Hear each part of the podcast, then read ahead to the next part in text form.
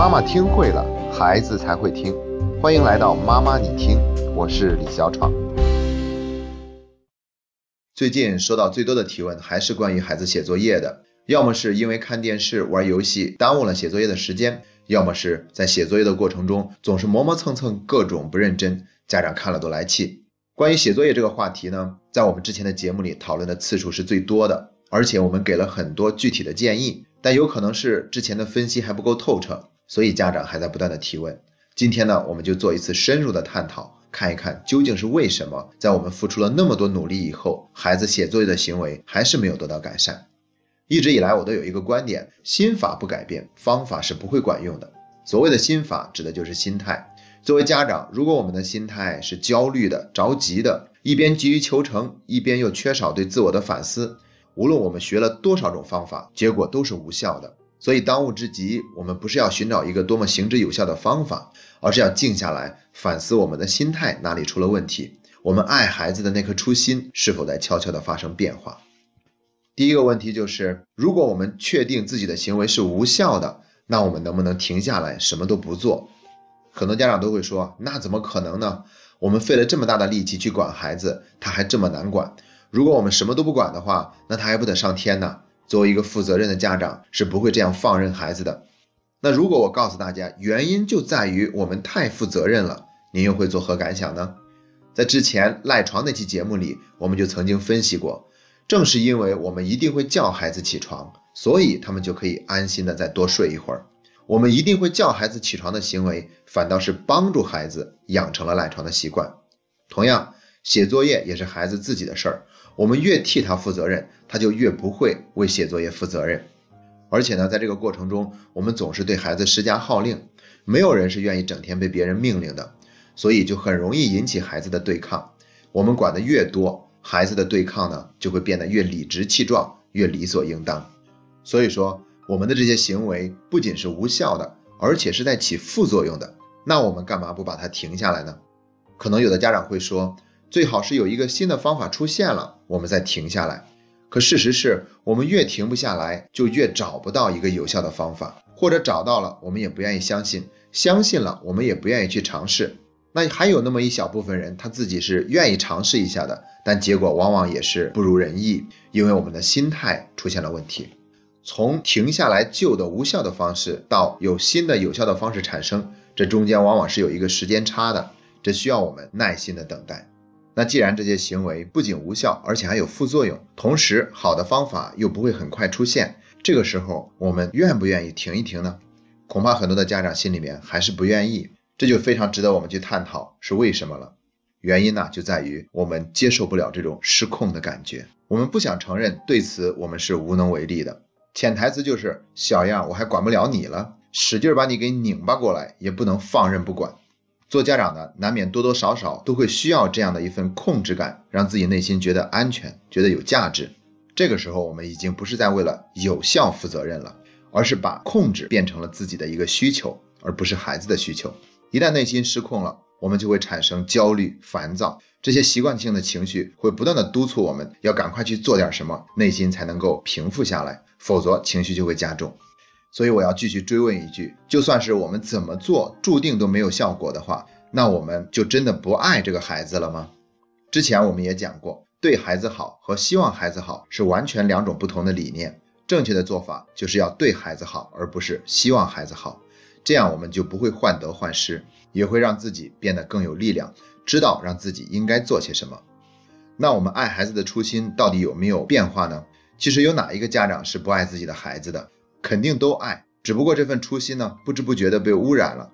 我们在爱孩子的同时，还在满足着自己的一些私欲，比如说我们想控制，这就把孩子写作业的问题变成了谁说了算的问题，它变成了一个权力之争。我们必须要去除这份私欲，去纯粹的爱孩子，这样的话呢，问题就会得到解决。有一句话叫做，在光明之下，黑暗中的问题是不存在的。如果我们能够引进光明，黑暗的问题自然就会解决。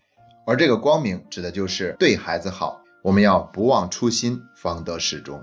有了以上的反思，接下来我们再探讨一下具体的做法。第一条就是把责任还给孩子，我们不再横加干涉了，让孩子自己去调整。但是同时呢，保持一份积极的关注，而不是去干涉。要让孩子知道，我们是愿意给他提供支持和帮助的。但写作业这件事情，还是要孩子自己去做主。如果他完不成的话，就让孩子去承担这件事情的自然后果。同时呢，我们可以向孩子表达我们内心真实的感受。因为你没有写完作业，班主任就会在微信群里面点名批评家长。那一刻，我也会觉得不开心，觉得没面子。看你每天都要熬夜写作业，写到很晚，我心里也会感觉很心疼。如果在写作业这方面你需要帮助的话，可以随时来告诉爸爸妈妈。第二点，在孩子写作业的时候，不要说减少孩子力量的话。如果每一次在孩子写作业的时候，总是伴随着我们的批评、指责、抱怨、否定，那孩子能够喜欢写作业才怪。包括我们可能会说的话，你看看，早让你写作业你不写，现在写不完了吧？让你不听我的话，你什么时候才能自觉一点？像这些话。我们都是在拿走孩子的力量，而不是给孩子增添力量。第三点呢，就是在孩子写作业的时候，总有一些美好的事情发生，这也是为了让孩子在写作业的过程中产生一种愉悦的感觉。比如，当孩子写作业完成的时候，我们就可以递给他一个削好的苹果，给他一杯牛奶，把想送给孩子的某一个礼物专门挑孩子完成作业的时候送给他。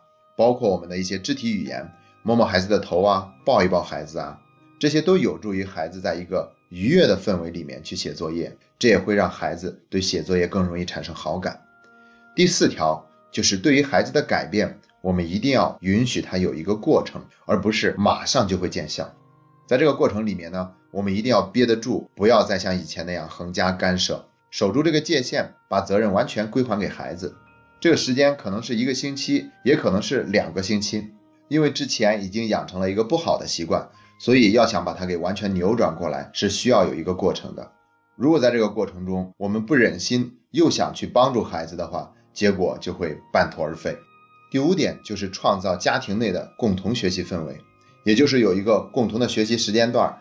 一到了那个时间呢，我们就会主动去学习，哪怕孩子在那里还在看电视、玩手机，我们都要先进入学习的状态。如果孩子在那里学习，我们不是在旁边像看犯人一样盯着孩子，而是自己也进入学习的状态，这样会让孩子心里面觉得很平衡，这是一种无形的积极关注。第六点呢，就是杜绝外源的干扰，也就是在孩子写作业的那个空间里呢，没有其他可以干扰到孩子学习的因素，比如在桌面上不放与学习无关的书籍，省得孩子拎起来一本课外书就能看半个小时的时间。我们也不要在孩子写作业的过程中去给他倒水、给他吃水果，更不要在那里接打电话或者玩游戏、看电视。当然了，如果孩子愿意的话，我们可以给他播放一些轻音乐，在轻音乐的这种氛围之内的孩子的心情是更加的平和的。第七点，那就是怎么样去跟孩子沟通关于写作业和看电视这方面的话题了。如果孩子总是因为看电视、玩手机耽误了写作业的时间，每一次都要叫他很多遍，他都还在那里不动。这样的话呢，我们就不要再继续那样叫了，而是找到一个合适的时间呢，去跟孩子聊一聊。爸爸妈妈总是那样叫你，好像你也很不情愿，所以我们能不能探讨一下，究竟怎么做，既会让你感到满意，我们也会感到满意。